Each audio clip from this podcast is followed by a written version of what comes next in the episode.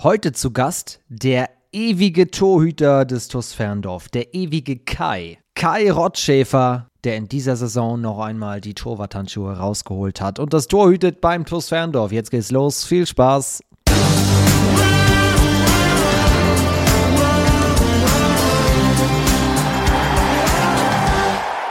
Ist der Podcast zur zweiten Handball-Bundesliga. Schön, dass ihr mit dabei seid. Mein Name ist Finn Ole Martins, kurz vom.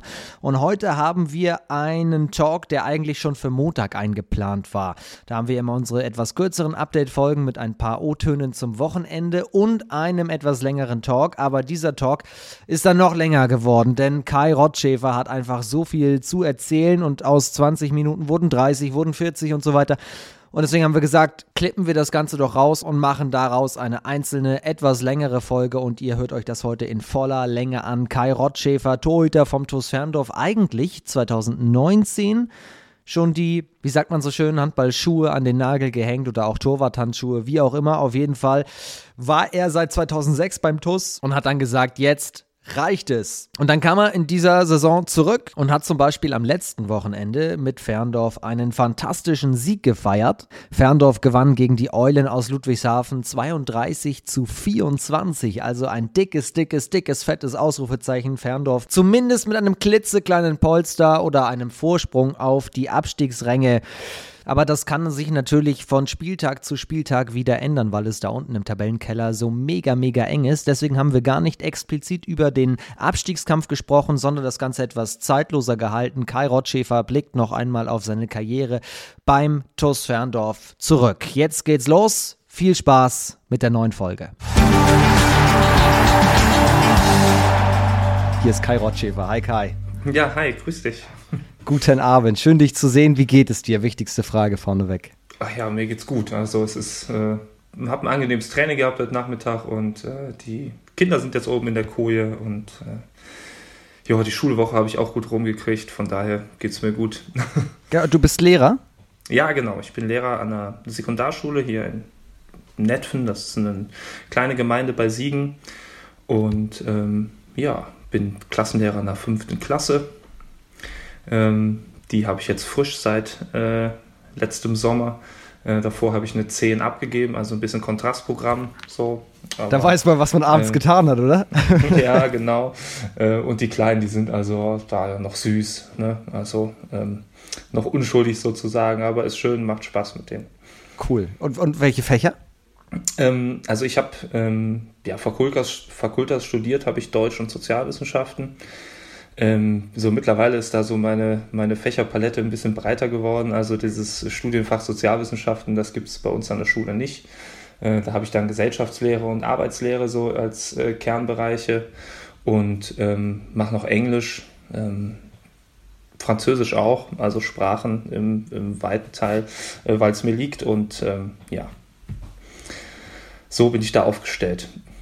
Ein bisschen Sport auch. ja, Sport hätte ich jetzt gedacht ja, ja, ich mache sonst so viel Sport. Es ist schon ganz gut, wenn ich das auf der Arbeit äh, dann vormittags nicht habe. So. Ähm, aber Sport grundsätzlich auch, ja, natürlich. Aber falls wir internationale Zuhörer am Start haben sollten, das müssen wir hinterher nochmal analysieren, könnten wir es auch in diversen Sprachen heute nochmal übersetzen. TuS Ferndorf Goes International oder sowas. Ja, peut-être si tu. Ich freue mich sehr, dass du Zeit gefunden hast im Alltag zwischen Lehramt und Handball. Aber die Frage ist ja berechtigt, wie hast du eigentlich Zeit noch für zweite HBL, wenn du Lehrkraft bist? Wie geht das? Ja, also ähm, ich sag mal, die, die Zeit, ähm, die ja, schaufel ich mir so ein bisschen frei, beziehungsweise man hat da in der Schule ähm, ja, für meine Experimente jetzt da nochmal zweite Liga zu spielen, schon äh, großes Verständnis und äh, unterstützt mich da auch. Ähm, so ein bisschen Abstriche muss man natürlich machen. Also ich bin bei den Vormittagseinheiten in der Regel nicht. Ähm, und ähm, ja, jetzt, wenn wir die Wochenspiele auswärts gehabt haben, ähm, dann haben wir ein bisschen getrickst. Einmal bin ich nachgefahren und äh, ansonsten ist man mir da schon mal entgegengekommen in der Schule dass ich da äh, vertreten werden konnte. Ich hatte vorher Unterricht vorbereitet und dann ähm, hat das so funktioniert. Wir können ja mal ganz kurz erzählen, wie das kam. Also ich erinnere noch, 2019 hast du nämlich dein Karriereende offiziell nicht nur bekannt gegeben, sondern auch vollzogen. Ja. Das hat dann ein bisschen gehalten und dann bist du jetzt wieder zurückgekehrt im Oktober, weil äh, Lukas Pool sich, korrigiere mich, äh, am Daumen verletzt hat? Ja, genau. Und Lukas hat sich den Daumen gebrochen, ja. Ja, eigentlich, also ich habe ja mit der ganzen Sache eigentlich 2019 auch ähm, ja, sehr emotional und auch äh, für mich eigentlich final abgeschlossen und äh, dann einen Cut gemacht. Ähm, wir haben ein Haus gekauft und irgendwann ne, werden die Dinge mit äh, Beruf und Familie halt einfach ein bisschen viel. Und, ähm, und dann habe ich noch so ein bisschen in der zweiten gespielt, äh, in der Oberliga. Aber das war ja auch mit ähm, Corona alles sehr unregelmäßig und viel unterbrochen. Ja, und dann haben, hat äh, Lukas sich den Daumen gebrochen und äh, ich bin ja ähm, mit Mirza Siaric ähm, gut befreundet schon lange und der hat mich dann angerufen und wir haben so ein bisschen überlegt und haben gesagt, ja, ich, ich glaube, es war mittwochs irgendwie. Ich komme ins Training und wir gucken mal, ob das überhaupt noch Sinn macht oder ähm, ob da einfach nur so ein, so ein grauer, grauer Typ zwischen den Pfosten steht und da so ein bisschen rumirrt und nichts auf die Palette kriegt. Ähm, aber das hat bei dem Training ganz gut funktioniert und dann haben wir gesagt, wir machen das jetzt mal. Bis ähm, Weihnachten war da so der Plan, bis Lukas wieder fit ist. Ähm, ja, dann hat sich Tim an der Leiste verletzt äh, und das Ganze ging noch ein bisschen länger und ähm, ja, ich denke, jetzt ziehen wir es auch durch bis 11.06. Äh, schauen wir mal, dass wir die Saison dann äh, noch zu Ende kriegen und auch äh, am besten erfolgreich. Ja. Ja es war offensichtlich kein grauer Typ, der da irgendwie herumirrlichterte, sondern er, erzähl, wie, wie war es? Also es hat ja, oder es sieht zumindest von außen gut aus. Ja, es hat doch, es hat doch echt gut funktioniert. Ich muss sagen, ähm, ich war von Anfang an echt beeindruckt davon, wie mich die Mannschaft aufgenommen hat, weil ähm, gut, so eine Handvoll Spieler, die kenne ich natürlich auch noch und mit denen habe ich auch zusammengespielt, aber vieles ist ja neu, ne? inklusive Trainer. Ähm, und ähm, die haben mich wirklich super aufgenommen und haben es mir auch recht leicht gemacht. Und ja, nach so ein bisschen, bisschen Gewöhnungsphase war man dann eigentlich auch relativ schnell wieder so in dem alten Trott drin. Ne? Weiß nicht, irgendwer hat mir da mal gesagt, ja, es wirkt ja schon irgendwie so, als wärst du nie weg gewesen und äh, so ein bisschen so war das auch. Also ich weiß dann noch bei dem ersten Spiel, das war dann ja direkt zu Hause, auch gegen Großwaldstadt. Ähm, das war schon am Anfang irgendwie ein bisschen ja, ein bisschen verpeilt, ganz einfach das Gefühl, weil, ähm, habe ich ja vorhin gesagt, ich auch so ein bisschen so emotional mit der Sache eigentlich abgeschlossen hatte. Ich glaube, das muss man auch, wenn man das so viel macht und dann auch so lange bei einem Verein. Ähm, aber ja, ich weiß nicht, ich glaube, nach so ein bisschen fünf Minuten anrollen, als ich dann im Tor stand, war es eigentlich auch alles wie, wie immer eigentlich da bei uns in der Stellerwiese, weiß ich nicht, kein Unterschied, ob es jetzt 2022 ist oder irgendwie 2006. Äh, war schön, hat Spaß gemacht. Das war das Jahr, als es losging mit Leistungshandball, oder? Ja, genau. Also ich ähm, bin 2006 äh, nach Ferndorf gewechselt. Ich habe 2005 im Oktober in Siegen angefangen zu studieren äh, mit 21 und ähm, wir mussten ja damals noch solche Sachen machen wie Zivildienst, ne, so ähm, Wehrersatzdienst, solche Geschichten. Ne, das äh, kennen ja die Spieler, die dann äh, mit mir da jetzt rumtouren und so Jahrgang 2001 sind oder so, die kennen das ja gar nicht. Ähm, ja, und dann habe ich in Siegen angefangen zu studieren und habe da noch bei meinem Heimatverein, äh, dem TV Rottmühlenbach, auch eine, eine wahrliche Institution im Oberbergischen Kreis, äh, den es so auch leider nicht mehr gibt, ähm, auch Oberliga gespielt und äh, der TuS Ferndorf ja auch. Ja, und irgendwann war es tatsächlich ähm, Mirza, der mich bei irgendeinem so Pokalspiel im Oberbergischen ansprach und sagte so, hör mal, du studierst auch in Siegen. Und ähm, ich habe da einen ganz guten Verein entdeckt. Ähm, die suchen auch noch einen Torhüter, komm doch da mal mit hin.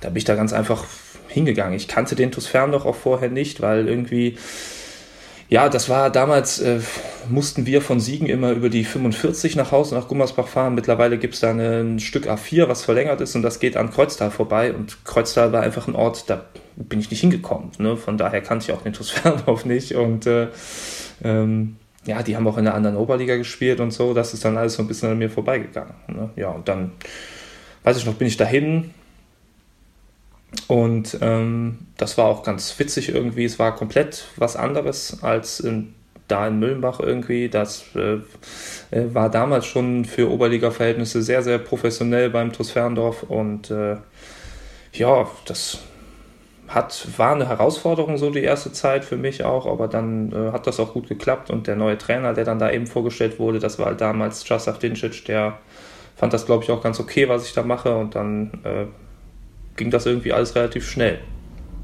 Wer war dann noch, oder wer war die Nummer 1 damals? Damals ähm, war David Wellen im Tor ähm, und ähm, ja, es gab noch, es gab noch so zwei, drei andere Kandidaten, die da aber so ein bisschen, äh, ja, so ein bisschen außen vor waren und auch ein bisschen unregelmäßig da und so ein bisschen als Aushilfe. Und dann haben äh, David und ich das zuerst gemacht, relativ lange. Ähm, zwischendurch waren da immer mal wieder ein paar Leute, die da so dazugekommen sind, äh, die auch nachher ähm, ja auch relativ erfolgreich waren. Der Stanislav Grubczuk war mal ein Jahr bei uns ähm, und ähm, mein späterer Torwarttrainer Hilmar Gudmundsson, der Max Hamers, mit dem ich dann das als David dann irgendwann aufgehört hat, auch relativ lange gemacht habe. Ähm, und der Max wurde dann, ich glaube 2015 ja, von Lukas Pool abgelöst. Und ja, okay. ja, Lukas ist ja jetzt dann auch schon sieben Jahre da und wir haben das da ja dann bis 2019 ähm, zusammen gemacht. Wir müssen das alles gleich nochmal so ein bisschen aufdröseln, was so die großen Highlights waren und der Weg dann in die zweite Liga und so. Aber um das einmal einzuschätzen, weil du eben auch sagst, seit 2006 da, was das für Ferndorf bedeutet, wenn ein Kai Rottschäfer wieder im Tor steht. Das ist so wie als Henning Fritz kehrt zurück in seine Bundesliga, auch wenn er zu einem anderen Club zurückkam. Aber Kai Rottschäfer zurück in Ferndorf, du warst Kapitän, du warst Identifikationsfigur. Wie waren die Reaktionen auch von Fans, als du wieder da warst? Ja, also ich, die haben sich ja schon gefreut. Ne? Also ähm, ich weiß nicht, ich habe dann auch so nach den Spielen meinen oder nach dem ersten Spiel so meinen üblichen Weg so ins Foyer äh, genommen und bin da runtergegangen und das ist halt schon, war halt schon wie nach Hause kommen. Ne? Also das sind dann schon auch die, äh, die Leute, die man da gewohnt ist zu sehen und die man auch dort erwartet. Und ähm, ja, das äh, war schon gut und die Reaktionen waren äh, unglaublich positiv. Also ähm, ich weiß nicht, das war dann auch, dass man so wieder die alten Marotten hatte. Ich bin dann ähm, auch zu Harald Münker gegangen, unserem ehemaligen Manager sozusagen, mit dem das Ganze in Ferndorf angefangen hat. Und äh, die Fanclubs, die Füchse und die Brigade und auch ähm, alle anderen Leute, die da sonst immer so sehr, sehr regelmäßig zugegen sind, die haben mich da schon sehr, sehr warmherzig empfangen. Also ähm, ich glaube auch, dass, ich meine, mittlerweile ist es ja alles schon sehr professionell geworden und ähm, die, die Spieler haben auch ein bisschen anderen Fokus. Ich glaube, ich sag mal, wir, ähm, die wir da so den, den, die langen Jahre da das auch gemacht haben in Ferndorf, von der Oberliga bis in die zweite Bundesliga, wir waren halt schon ein bisschen mehr so zum Anfassen. Ne? Ich will jetzt nicht sagen, dass die da irgendwie jetzt distanziert sind, aber es hat einfach einen anderen Fokus. Ne? Ähm, die Profis können halt nicht mit den, mit den Fans dann so äh, wie nach dem Spiel da Bier trinken gehen und so. Ne? Das funktioniert halt nicht. Und ich glaube halt einfach, dass das für viele Leute ähm, ja auch so ein Stück schöne Vergangenheit ist, wenn dann einer wie ich dann da noch so ein bisschen rumspringt. Ne? Und dass sie sich einfach auch gerne an diese Zeiten erinnern. Und das auch, glaube ich, ähm, einen großen Teil davon ausmacht. Ähm, wenn dann da jemand ist, äh, der halt diese Zeit auch so ein bisschen mitgeprägt hat. Ne? Genau, wir, wir sprechen von einer Mannschaft, in die du gekommen bist, in der Oberliga, die aber relativ ambitioniert war, kann man sagen, denn ihr habt obere Tabellenregionen mhm. immer angepeilt. Ich habe das nochmal recherchiert, dann seid ihr 2008 schon aufgestiegen oder ihr wurdet auf jeden Fall Erster in der Oberliga, seid dann in der Regionalliga gewesen. Nach zwei Jahren ging es gleich in die dritte Liga, nach zwei Jahren ging es dann in die zweite Liga für ein Jahr mal. Dann nochmal zwei Liga, äh, zwei Jahre dritte Liga. Und äh, seit 2015 spielt ihr mit nur einem Jahr Unterbrechung immer zweite Liga. Mhm, ja. Das hat sich also kontinuierlich einfach weiterentwickelt und auch wenn Abstiegskampf auch diese Saison wieder Thema ist, Ferndorf hat ja gezeigt, vor allem in den Rückrunden, Ferndorf kann Abstiegskampf und Ferndorf ist eine Zweitligamannschaft. Ja, also ich denke, das ist halt auch ähm, einmal natürlich eine schöne Sache, wenn man das so miterleben darf. Ne? Also ähm, ich wenn ich an diese Zeit zurückdenke, dann bin ich vor allen Dingen irgendwie immer dankbar, weil man halt so ein Teil davon sein durfte, ne? von diesem Mitwachsen und man konnte das so sehen und wachsende Begeisterung. Sicherlich, es gab Rückschläge, aber ähm, ich sag mal, der Weg auch aus dieser Oberliga, der war für den TuS Ferndorf ähm, ein langer. Man hat 1999 mal Regionalliga gespielt ähm, für ein Jahr und ähm, ist dann abgestiegen ähm, und hat halt sehr, sehr lange versucht, wieder aufzusteigen. Und das hat äh, nie geklappt. Es ist, man ist dann immer so Zweiter geworden, ist auch ja, an, äh, an guten Teams gescheitert, ne? an der Reserve von Minden oder Schalksmühle, die alle damals, ähm, ich sag mal, denke mal, sicherlich handballerisch einen Schritt weiter waren als Zettus Ferndorf. Und ähm, als wir das dann 2008 geschafft haben, ähm, da ist, da hat sich irgendwie so ein Knoten gelöst. Ne? Also das war, ähm, wir haben ja einige Meisterfeiern gemacht in Ferndorf, aber diese, dieser Aufstieg aus der Oberliga in die Regionalliga, das war, ähm, Wahnsinn. Wir waren natürlich auch unglaublich gut in dem Jahr und wir waren auch zu gut für die Oberliga und sind da so ziemlich durchmarschiert. Aber ähm, als wir dann da vier Tage vor Schluss Meister waren und äh, jedes Wochenende aufs Neue gab es wieder irgendeine Feier und es waren irgendwie noch mehr Leute da und es war ja. Immer verrückter. Wir haben dann da eine ganze, eine ganze Sporthalle voll gemacht und die haben uns da empfangen, äh, so mit Feuerwehr und Spalier und so. Das äh, war schon schön, das muss man sagen. Das war toll. Und da hat man auch richtig gemerkt, wie sich das ähm, ja, also diese, dieses Dahinarbeiten auf diesen Erfolg, ähm, diesen Aufstieg in die Regionalliga, das hat den Verein, äh, das hat dann richtigen Knoten gelöst. Ne? Ja, und ein bisschen ging es dann so weiter. Äh, dadurch, dann hat man halt auch, ich meine, man ist ja im Siegerland, so was die Lage anbelangt, schon so ein bisschen isoliert und auch der Spielermarkt ist jetzt im Siegerland nicht so sehr groß. Man hat dann ein bisschen über den Tellerrand geschaut und wir waren dann ja eine ganze Gruppe von Oberbergern, ähm, die sich alle kannten, Tim Hilger, Dennis Aust, Mirza Aden, ähm, Tim, Dennis und ich, wir haben alle zusammen A-Jugend gespielt und äh, das, wir waren von Anfang an ganz, ganz dicke Freunde und das war eine dicke Basis da in dem Team. Ne? Später kamen dann die Hessen dazu äh, mit Jonas Faulenbach schon in ganz jungen Jahren äh, mit, mit 20 und äh, Christian Stelzenbach, Peter Dettling. Ähm, wir haben Christian Rommelfanger gehabt auch. Also das waren schon, das, wir hatten da schon echt auch eine gute Mannschaft und diese, äh, wir mussten so ein bisschen lernen in der dritten Liga auch. Ähm, ich kann mich da auch so an ein Jahr erinnern, wo wir echt auch ein bisschen ähm, kämpfen mussten. Das war dann diese, ähm, diese Reduzierung oder diese Qualifikation, die man schaffen musste von der Regionalliga für die dritte Liga. Und, ähm, genau, Regionalliga war erst noch dritte Liga, ne? Ich habe vorhin gesagt, ihr seid von der Regionalliga in die dritte Liga aufgestiegen, aber ja. das ging nachher ineinander über irgendwie. Genau, genau. Die haben, ähm, es gab, äh, ich glaube, sechs Staffeln Regionalliga oder sowas. Und ähm, das haben die dann reduziert und man musste irgendwie Neunter oder Zehnter werden, glaube ich, um in diese dritte Liga zu kommen. Und wir waren dann so ein bisschen, ja, wir mussten uns mal so ein bisschen schütteln in dem einen oder anderen Spiel, haben was Lehrgeld bezahlt, aber am Ende hat das geklappt und in dem ersten Drittliga-Jahr sind wir ja dann auch direkt Meister geworden ähm, und sind dann nicht aufgestiegen. Da hat der Verein ähm, auf den Aufstieg verzichtet. Ähm, ich glaube, es gab da auch noch so eine Relegation. Ähm, ich weiß nicht, wer da drin war. Ich glaube, irgendwie Salui Leutershausen und äh, solche Sachen. Und ich glaube, man hat da die Erfolgsaussichten nicht so groß eingeschätzt. Ja, und ein Jahr später, wir haben den Titel dann verteidigt, ähm, was auch ähm, ziemlich souverän passiert ist. Ähm, ich weiß noch, auf irgendeiner Auswärtsfahrt, ich weiß gar nicht, wo es hinging, irgendwie so ähm, Litt, Nordhemmern, Mindener Wald oder so. Da kam dann nach langem Hin und Her der Anruf zu uns Spielern in den Bus und da haben die gesagt, hat der Chastas Dimcic dann zu uns gesagt, so Jungs, die haben ihr okay gegeben und jetzt gewinnen wir und nächste Woche oder in drei Wochen machen wir es dann klar. Und dann sind wir, glaube ich, mit einem Unentschieden in Edewecht irgendwann auch wieder vier Tage vor vier Spieltage vor Schluss Meister geworden. Und ähm, ja, das war auch toll. Also wir haben dann da eine vierstündige Rückfahrt gehabt von Edewecht bis nach Ferndorf. Ähm, das war schon wild und mitten in der Nacht haben uns dann da war die Straße gesperrt und so. Das äh, war dann der erste Zweitliga-Aufstieg. Das war dann nochmal ähnlich, ähm, ja, ähnlich emotional wie diese Oberliga-Geschichte. Aber auch beachtlich. Also da werdet ihr Meister, steigt nicht auf und andere mhm. Mannschaften zerbrechen, entweder weil Spieler gehen oder sie zerbrechen so ein bisschen emotional an der Enttäuschung. Mhm. Aber ihr lasst euch davon nicht beeindrucken und werdet einfach nochmal Meister, verteidigt den Titel und steigt dann auf.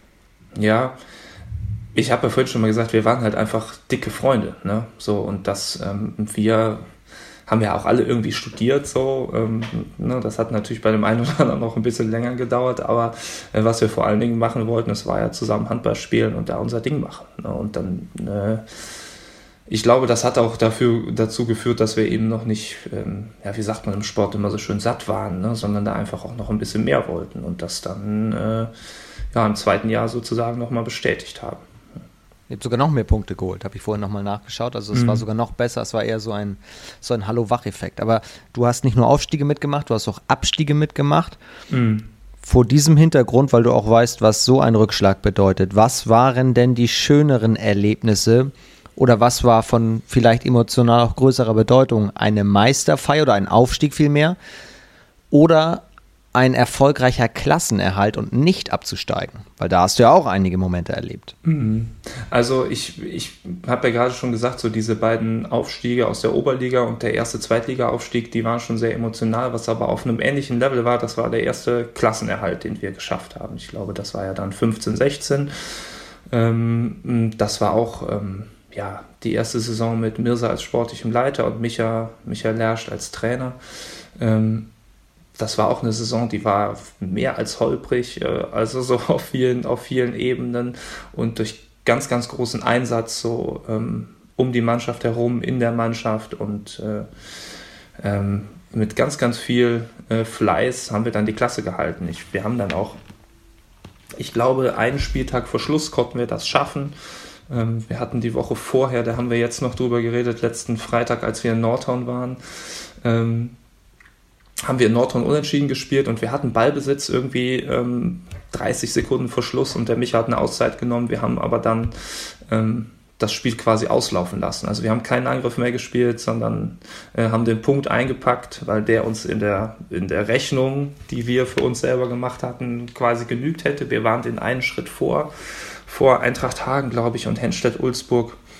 Und dann haben wir die Woche später gegen Henstedt gespielt und ich weiß noch, das war ein ganz kniffliges Spiel, weil die schon abgestiegen waren und die haben äh, damals 60 Minuten 7 gegen 6 gespielt. Und ohne über irgendetwas nachzudenken, die haben einfach, weil denen in Anführungsstrichen alles scheißegal war, die haben die 7 gegen 6 gespielt und wir haben, glaube ich, boah, ja, schon 45 Minuten gebraucht, um die erste Führung zu erarbeiten und ähm, ja, mit allem, was dazugehört, äh, leere Bälle am äh, Bälle am leeren Tor vorbeigeschmissen und ne, so ein bisschen fickerig geworden, weil man dann schnell einen Abschluss will und eigentlich die bessere Mannschaft ist irgendwie, aber das mit dem 7 gegen 6 halt ein bisschen nervt so.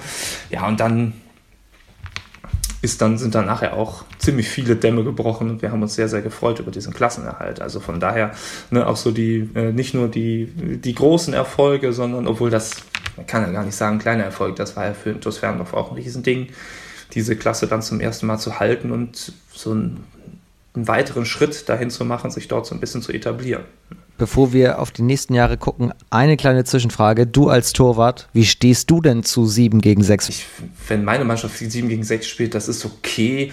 Ähm, ich finde, ich finde ähm, es gibt, ja, es gibt ja so Spiele, wo dieses 7 gegen 6 sehr, sehr taktisch gespielt wird. Ne? Ich meine, wer jetzt ein bisschen DAB-Pokal geschaut hat, ähm, Kiel gegen Lemgo, ähm, der hat das da sicherlich auch auf den Punkt äh, gesehen, wie man 7 gegen 6 spielen muss. Das haben sicherlich beide Mannschaften sehr gut gemacht.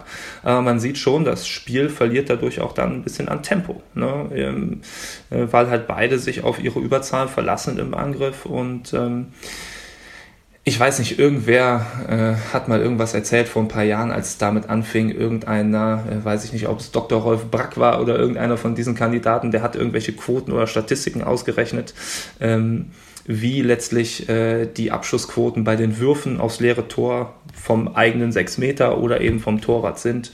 Und ähm, da ist äh, das Risiko lohnt sich, sage ich mal, weil äh, ich glaube in der Summe, ähm, wenn es nicht gerade Andreas Palika ist, der dann irgendwie sieben Tore in einem Spiel wirft, äh, ist die Quote von hinten raus schon nicht so gut, äh, dass man da Gefahr läuft, irgendwie äh, ständig in so eine 1 gegen 0 Situation zu rennen.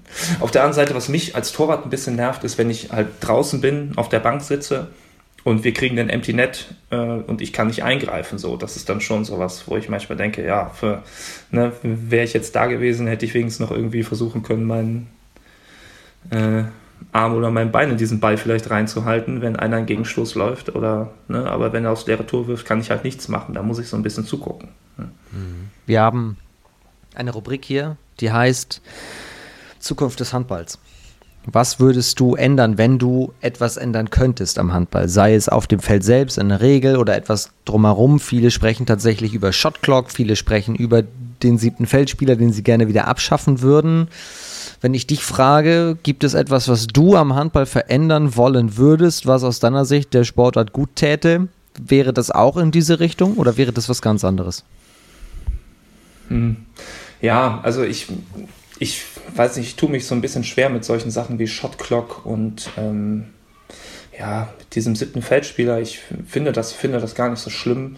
Äh, wenn man das so ein bisschen als taktisches Mittel nutzen kann, ist das auch okay. Es ist halt eine Möglichkeit mehr, die man hat. Ähm, ich finde, ich finde, was bei unserer Sportart auch manchmal so ein bisschen das Problem ist, ist, dass wir halt einfach auch ein bisschen Schwierigkeiten haben, so im Nachwuchs, was die, was die Schiedsrichter anbelangt und auch so ein bisschen. Ähm, der Robert Andersen hat mal gesagt, dass in Schweden zum Beispiel viele Schiedsrichter, die kommen, die kommen zum ähm, zu den Vereinen, gucken sich dort das Training an, nehmen da teil, nehmen Atmosphäre wahr und ähm, ich weiß nicht, ich habe jetzt so ein paar Szenen gesehen äh, vom Wochenende in der Videovorbereitung, äh, da habe ich darüber nachgedacht, dass gibt es tatsächlich Torhüter, die halten Bälle, die dann irgendwo auf der Linie rum sind und dann wirklich sehr, sehr gute Rettungsbewegungen machen, um diese Bälle von der Linie zu kratzen. Und ich hatte den Eindruck, es gab einige Schiedsrichter, die da sehr, sehr unmotiviert einfach Tor gepfiffen haben. Ne? Und ähm, äh, fände ich dann schon schön, wenn man sich einfach in die Situation der Spieler hin und wieder mal ein bisschen mehr reinversetzen würde. Ne? Ich meine, klar, das ist, ein, das ist ein Job, der ist, den will wahrscheinlich auch niemand machen und ich hätte, glaube ich, auch keine Lust, mich von äh, ja, 22 oder wie viel springen darum, 22 sind es nicht, aber wenn man die Bank mitzählt, wie viel dürfen da mittlerweile sitzen? 16, ja, ne, 32 ähm, Adrenalin plus Fans. äh, plus Fans ja und 32 Adrenalin vollgepumpten Spielern permanent voll labern zu lassen das da hätte ich auch wahrscheinlich keine Lust drauf also Respekt davor. Aber ich glaube man könnte man man könnte den Schiedsrichter einfach ein bisschen mehr integrieren beim Handball ne? dass man äh, die Schiedsrichter und die Spieler eher auf ein Level bringt. Weil ich glaube ähm, uns fällt es manchmal schwer nachzuvollziehen ähm, ne, welchem emotionalen Druck da so ein Spielleiter auch ausgesetzt ist wenn ihn eben alle Leute voll quatschen. Und umgekehrt ist es vielleicht schwierig, äh, ne, unsere Emotionalität in der einen oder anderen Situation nachzuvollziehen, weil das ist unser täglich Brot. Ne? Wir äh, trainieren jeden Tag mehrmals. Ne? Und ähm, irgendein Trainer hat mal gesagt, ja, wie oft trainieren denn Schiedsrichter? Weiß man nicht, ob die trainieren. Ne? Aber ich glaube, das wäre sowas, um das einfach ein bisschen mehr zusammenzuführen, dann ähm, würde, wäre das an manchen Stellen für beiden Parteien einfach. Ich weiß nicht, ob man es schafft, wie im Fußball irgendein so Hawkeye in den Sporthallen zu installieren, aber ich glaube, so oft hat man so einen Fall auch nicht, dass ein Ball. Oder der Chip im ja, Ball, genau, den gibt es ja. ja. auch. Also es war jetzt irgendwie aus aktuellem Anlass, habe ich mich da schon auch aus Torhüter-Perspektive so ein bisschen ja, geärgert, dass diese, diese Rettungstaten der Kollegen da eben auch nicht be belohnt werden. Ne? So, und, Bei uns jetzt in der ja, Liga? Ja, wir machen ja immer Videovorbereitung und dann äh, gucken wir ähm, ja natürlich andere Spiele und da habe ich das gesehen ähm, dass wirklich zwei äh, Jungs äh, super den Ball gerettet haben und äh, wenn man das so aus der normalen Fernsehperspektive beobachten kann, der Ball nicht im Tor war und der Kollege da an der Linie doch sehr schnell und ohne so ein bisschen über die Situation vielleicht mal nachzudenken, dort ein paar Mal Tor gepfiffen hat. Ähm, ja, habe ich so gedacht. Hm, okay. Muss nicht unbedingt ähm. sein. Absolut, genau. Ähm, aber wahrscheinlich, also so schätze ich die ein, haben sie sich das dann hinterher auch angeschaut und sich am meisten geärgert. Ja, eventuell. Die, die Schiris. Ja, ähm, aber ist ja auf jeden Fall eine, eine gewisse Hilfestellung. Also ich finde diesen Ansatz spannend, dass eben alle mal den anderen Blick auch so ein bisschen einnehmen sollen. Und ja. du wirbst ja. ja im Grunde genommen einfach für mehr Verständnis füreinander. Ja, natürlich. Äh, ich glaube, ne, ähm, man hat ja oft Situationen auch im Handball bei den engen Spielständen und ähm, ich sag mal, bei dem Reglement äh, wie Schrittfehler oder ne, das ganze Repertoire der technischen Fehler, das ist verdammt schwer zu beurteilen. Solche Situationen wie Stürmerfaul und äh, ähm, ich wollte das auch nicht tun. Es gibt ja sehr, sehr viele äh, 50-50-Situationen eventuell und ähm, dort das berühmte Fingerspitzengefühl eben zu haben ne, und von beiden Seiten. Ich glaube, äh, da wäre es einfach gut, wenn beide Seiten ähm, voneinander lernen würden. Ne? So, dann hätte man die eine oder andere Konfliktsituation, die ja zweifelsohne äh, entsteht, die hätte man dann nicht. Ne? So. Zur Frage, wie trainieren eigentlich SchiedsrichterInnen, haben wir eine einzelne Folge, die ich an dieser Stelle euch ans Herz legen möchte. Aber erst übrigens, wenn ihr diese Folge zu Ende gehört habt, das ist natürlich ganz, ganz wichtig. Gibt eine Folge, da geht es nämlich um die Schiedsrichter, äh, Schiedsrichterei in der zweiten HBL.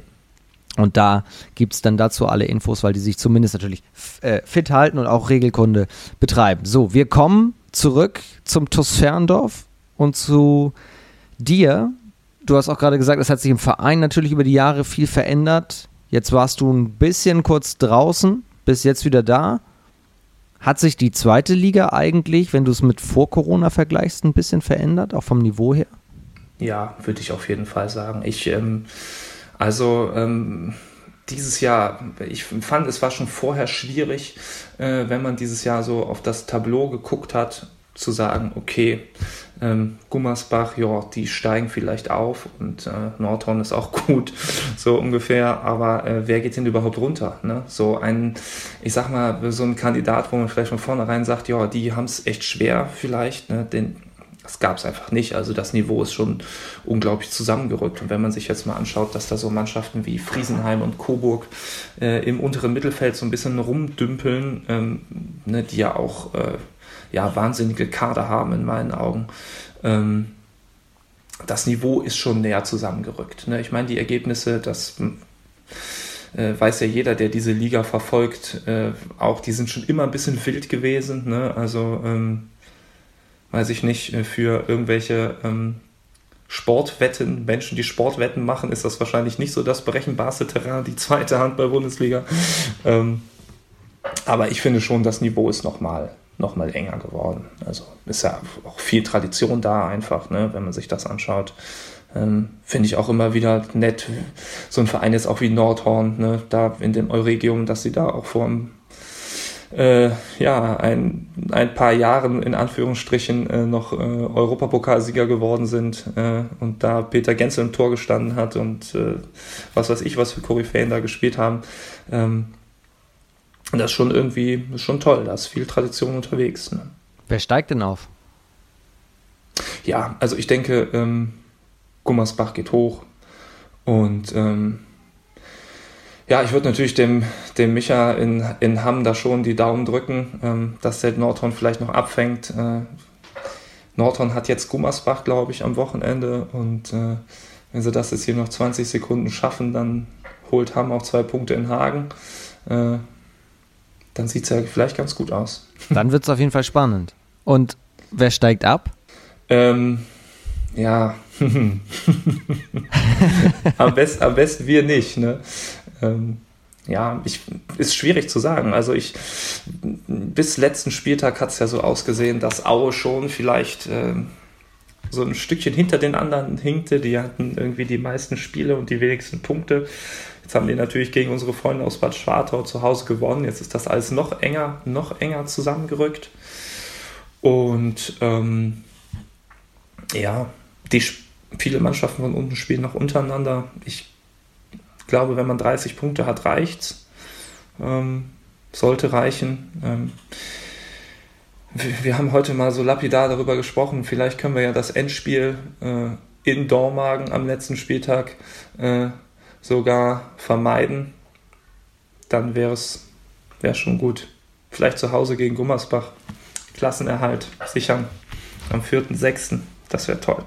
Wir haben schon oft hier auch im Podcast in den letzten Monaten mal darüber gesprochen, wie schwierig die Situation verletzungsbedingt zum Beispiel oder Corona-bedingt überall bei vielen Clubs natürlich ist. Auch ihr wart gebeutelt, auch verletzungs verletzungsbedingt. Deswegen mhm. bist du ja überhaupt auch erst äh, wieder da. Trotzdem, warum gehört dieser TUS Ferndorf von allen Nebenwirkungen jetzt gerade mal beiseite, was alles diese Saison so passiert ist, warum gehört dieser Club in die zweite Liga? Ja, ich denke, dass man sich das einfach verdient hat. Ne? Und ähm, ich glaube, wenn man sich das anschaut, klar, in der dritten Liga passiert auch viel und äh, da hat sich in den letzten Jahren auch viel getan. Aber ja, dafür ist der, äh, sind wir einfach zu gut. So, ne? ähm, ich glaube, man hat da schon einen Handballstandort geschaffen auf seine Art und Weise. Es ist vieles, bleibt familiär und äh, ich glaube, ähm, äh, ja, so ein bisschen äh, Ehrenamt braucht es halt auch, sonst funktioniert es nicht, zumindest an so einem Standort wie Kreuztal nicht. Ähm, aber äh, ich glaube jetzt auch mit dem Hallenausbau ähm, und äh, wenn man sich das ja mal anguckt, da vor zehn Jahren ist noch das Efeu aus der Decke gewachsen. Mittlerweile ist da ein schicker VIP-Raum, wo man am, äh, am Tisch sitzen kann und auf das Spielfeld gucken. Ne? Das, äh, war Efeu in der Halle? ja, das, ne, witzig. Es gab da oben immer so eine Stelle, da kam so ein bisschen grün raus in der Ecke. Ne? Aber die Halle hat ja auch schon ihre Jährchen, oder der Kern der Halle hat ja auch schon ihre Jährchen auf dem Buckel. Ne? Und ähm, ja, wenn man sich das anguckt, äh, wie da auch die, die Entwicklung gegangen ist, äh, auch ähm, was um die Mannschaft rumgetan wird, ähm, äh, im Punkto Athletiktraining, im Punkto Physiotherapie, das ist einfach sehr, sehr professionell, wie das da abläuft und ähm, ja, dementsprechend gehört das Fan doch oft dahin. Zumal sich die Fans das auch einfach verdient haben. Ähm, die äh, Leidenschaft und der Einsatz, der da auf der Tribüne äh, ja, ich sag mal, Woche für Woche ja auch auswärts passiert, ähm, das ist einfach zweitligareif. Hier in Hamburg, wo ich sitze, habe ich die Fans von Ferndorf auch ein paar Mal erlebt. Äh, ja, leider nur zweimal. Einmal war es ja ein Geisterspiel. Einmal warst du auch mit dabei, 2019 als Torhüter. Mhm. Ferndorf ist ja die Mannschaft, die in drei Jahren jedes Spiel gegen Hamburg in Hamburg gewonnen hat. also Ferndorf steht hier eigentlich auf dem Index, muss man sagen. Aber das ist ja, es ist zwar kurios, aber das ist ja auch ein Stück Ferndorfer Zweitligageschichte. Ja, sicherlich. Ich glaube, insbesondere dieses Weihnachtsspiel, ähm, das ist da vielen auch noch in, in, in guter Erinnerung. Ähm, ja, ich war 2019 genau im, äh, in der Hamburger Sporthalle da im Alsterdorf. Ne? Und ähm, ja, es war auch schön. Also meine Frau zum Beispiel, die hat zwei Jahre in Hamburg gelebt. Ähm, von daher, ähm, ja, war das schon auch ein bisschen, ein bisschen was Besonderes, da in Hamburg zu spielen. Ne? Warum, warum hat Ferndorf, oder anders gefragt, warum lag Hamburg Ferndorf so gut? Ach, ich weiß gar nicht. Das ist ja, ähm, das ist ja manchmal steckt man ja da gar nicht drin. Ne? Also äh, warum liegt uns Rimpa nicht zum Beispiel? Ne? Also äh, wir haben noch nie gegen Rimpa irgendwas gerissen und die Mannschaften, die haben sich im Kern so geändert, das hat ja nichts mehr damit zu tun. Aber manchmal, manchmal steckt, äh, weiß ich nicht, der, der Spirit oder äh, darüber zu reden, über Siege und umgekehrt über Niederlagen, löst vielleicht im Unterbewusstsein irgendetwas aus, äh, was dann dazu führt, dass es da so, äh, so interessante Konstellationen gibt von Mannschaften, die sich liegen und die sich nicht liegen. Ne? So, ähm, vielleicht ist das eben sowas, äh, wir liegen dem HSV nicht und Rimper liegt uns nicht. So ist das. Stimmt, ja, so betrachtet. ich glaube, da gibt es eigentlich gar keine große Erklärung für. Ne? Weil, wie ich gerade sagte, wenn man sich das ja mal anschaut, ähm, unsere Mannschaft jetzt, die hat ja nichts mehr mit der Mannschaft von 2016 zu tun. Und schon 2016 haben wir gegen Rimper nichts geholt und äh, ja, zumindest mal jetzt 2021 äh, sah es ja auch bescheiden aus. Das wollen wir jetzt in drei Wochen oder so ja mal ändern. Genau, dann geht es nochmal gegeneinander. Wo, wo hast du in all den Jahren am liebsten auswärts gespielt? Was hat dir immer am besten gefallen? Oh. Ja, also ich sag mal so, in Schwartau ähm, war es schon immer gut, weil wir da auch sehr erfolgreich waren. Ähm, da hatten wir zum Beispiel auch in unserem ersten Zweitliga-Jahr 2012 ein tolles Auswärtsspiel. Ähm, ein richtiges Erfolgserlebnis für uns. Da gab es ja damals nicht so viele von. Ähm, Nordhorn war auch komischerweise Im Euregium nicht so, aber in, äh, in Lingen, in der Emsland Arena, ähm, auch immer irgendwie äh, erfolgreich für uns. Das hat auch immer Spaß gemacht. Ähm, ja, es gibt da schon eine Reihe von ganz äh, schönen Hallen auch, wo man einfach gerne hinfährt. Ne? Ähm, ich, ich weiß nicht so, ähm, ja, Aue habe ich nicht so vermisst. Da waren wir ja auch immer eher, eher nicht so erfolgreich äh, über, die, über die Jahre. Äh, dass ich das nochmal mitgenommen habe. Ja, gut, aber okay. Ähm, ja, so ist es. Ne? Und jetzt, wo es in die letzten Wochen geht, worauf freust du dich an den letzten Spieltagen noch? Ja, ich freue mich darauf, dass wir jetzt noch, ähm, ich glaube, fünf Heimspiele haben und nur dreimal auswärts noch ran müssen und äh, da auch echt noch ein paar Highlights haben. Ich meine, wir werden uns natürlich schon noch ein bisschen strecken müssen, so um unser großes Ziel da zu erreichen. Ähm, ich glaube, wir haben jetzt so einen sensationellen Weg genommen seit Ende Dezember. Ähm, ich mal überlege, da äh, am 15. Dezember haben wir noch vier Punkte gehabt. Jetzt äh, sind es 22. Wir haben in der Rückrunde äh, eine Top-Bilanz. Ähm, Wäre schön, wenn wir den Weg jetzt auch zu Ende gehen würden. Und dann? War es das dann wirklich? ja, also dann war es das erstmal. Ja, also ähm, wir haben jetzt ähm, ja schon immer so ein bisschen von Zeitraum zu Zeitraum geschaut und ähm, wir haben jetzt das bis äh, 11.06. mal hier alles in unseren Familienkalender eingetragen und danach ähm, äh, wird es dann wieder ruhiger im Hause Rottschäfer. Okay, aber ein ganz endgültiges Nein war es nicht. Ja, ich meine, wer, wer, weiß, ich bin ja nicht aus der Welt. Ne? Ich will es nicht ausschließen irgendwie, dass ich da ne, vielleicht nochmal aushelfe. Aber ich, ehrlich gesagt, habe ich mir jetzt auch noch keine Gedanken darum gemacht, wie das so generell weitergeht. Ähm, ob ich äh, ja da in der zweiten noch ein bisschen was mache ähm, oder mich mit so ein paar anderen älteren Herren so ein bisschen auf die Tenniskarriere konzentriere. Ähm, das muss ich dann mal schauen. Das möchte ich auch irgendwie jetzt nicht entscheiden. Wir fahren im Sommer erstmal lange im Urlaub und vielleicht ähm, kommt mir da so ein bisschen die Erkenntnis, aber ähm, ja, jetzt hinten raus, ähm, sicherlich wollen wir das positiv zu Ende bringen und den Klassenerhalt schaffen. Ich möchte es aber einfach auch noch ein bisschen genießen, weil mir die Zeit jetzt echt Spaß gemacht hat. Und äh, ja, ähm, wenn dann am Ende noch dein Erfolg dabei rauskommt, ist das natürlich umso schöner. Du bist ja auch mit mit 37 jetzt? Oder schon? Ja, 37 noch, ja. Im besten Torwartalter, wie ja einige ältere Herren aktuell auch in der ersten Liga noch beweisen. Also ein bisschen würde ja gehen. Ja, also es würde mit Sicherheit gehen, ne? solange die Knochen halten. Toi, toi, toi, ich klopfe hier mal auf Holz, ne? dass äh, nichts passiert. Ähm, würde das sicherlich noch gehen. Ne? Ähm, ich muss allerdings dazu sagen, und äh, ähm, ich hatte jetzt äh, die Woche vor Ostern äh, mir mal beim Robert eine Woche freigenommen, äh, um mich mal ein bisschen zu regenerieren.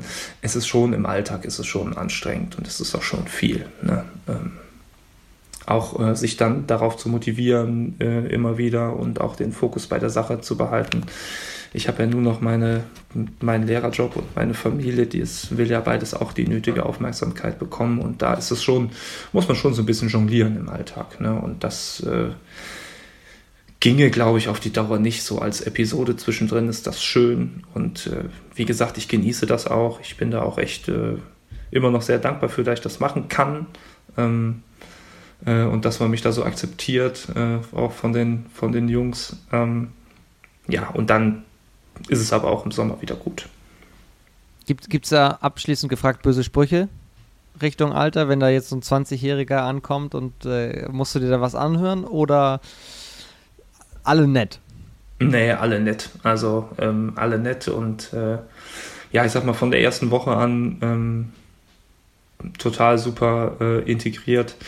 Ähm, also mannschaftlich ähm, von den Typen her ist es sensationell, es ist richtig, richtig gut und äh, auch dort besteht ein großer Zusammenhalt. Es ist egal, ob der 21 ist oder eben 37. Das äh, macht da keinen Unterschied. Äh, und äh, ich sag mal so, ich meine, das hält ja auch jung. Ne? Äh, ich lerne, ich lerne von den, von den jungen Spielern ja auch viele Sachen. Ne? Äh, hinsichtlich äh, Musik und Kleidung und so. Nein, aber ja klar, das ist schon witzig. Ne? Dann könntest du bald ja noch Musiklehrer werden. Ja, ich glaube, da fehlt mir doch ein bisschen die, äh, das Musikalische an sich. Ähm, ich glaube, ich habe kein Taktgefühl. Meine Frau sagt immer, ich würde ganz schrecklich Happy Birthday singen. Von daher lassen wir das lieber. Lieber Kai, vielen Dank für deine Zeit. Genieß den Rest der Saison und die restlichen Highlights. Traditionell die letzte Frage: Wen würdest du dir, muss auch nicht unbedingt aus deiner eigenen Mannschaft sein, egal wen aus der Liga, wen würdest du dir mal im zweiten HBL-Update wünschen? Oh. Hm. Ja, das ist eine gute Frage. Weiß ich gar nicht, ob ich die so beantworten kann. Ich, ich möchte ja solche Dinge am liebsten immer meinem, äh, meinem äh, Torwartkumpel Lukas Pool aufs Auge drücken. Ähm, weil der eigentlich äh, nicht so gern und nicht so viel redet, könnte man den mal so. durch, eine so eine Geschichte äh, mal, mal durchschleppen. Ich würde es ihm gönnen. Ähm, ansonsten so spontan muss ich ganz ehrlich sagen, fällt mir da gerade auch niemand ein. Ähm, Dann notiere ich mal Lukas Pohl, der muss er da mal durch. Ja, der muss da einfach auch mal durch. Der kann sich da auch mal ein bisschen ne, äh, Verantwortung übernehmen. Ist ja auch ein gestandener Spieler mittlerweile. Ist ja auch nicht Eben. mehr 25, ne? Eben. Und du hast gesagt, sieben Jahre schon in Ferndorf. Also ja. hat ja auch schon ein bisschen, bisschen Zeit zum Zurückblicken. Also hat auch schon ja. einiges mitgemacht. Kai, vielen lieben Dank. Dir jetzt einen schönen Abend noch und alles Gute. Wir freuen uns auf die letzten Spieltage mit dir. Ja, vielen Dank. Äh, dir auch einen schönen Abend und ähm, ja, bis dahin. Ne? Und euch vielen Dank wie immer fürs Zuhören. Das war das zweite HBL-Update für heute. Bis hierhin euch einen schönen Abend, Tag, Morgen, wann auch immer ihr uns zugehört habt. Liebe Grüße und bis die Tage und tschüss.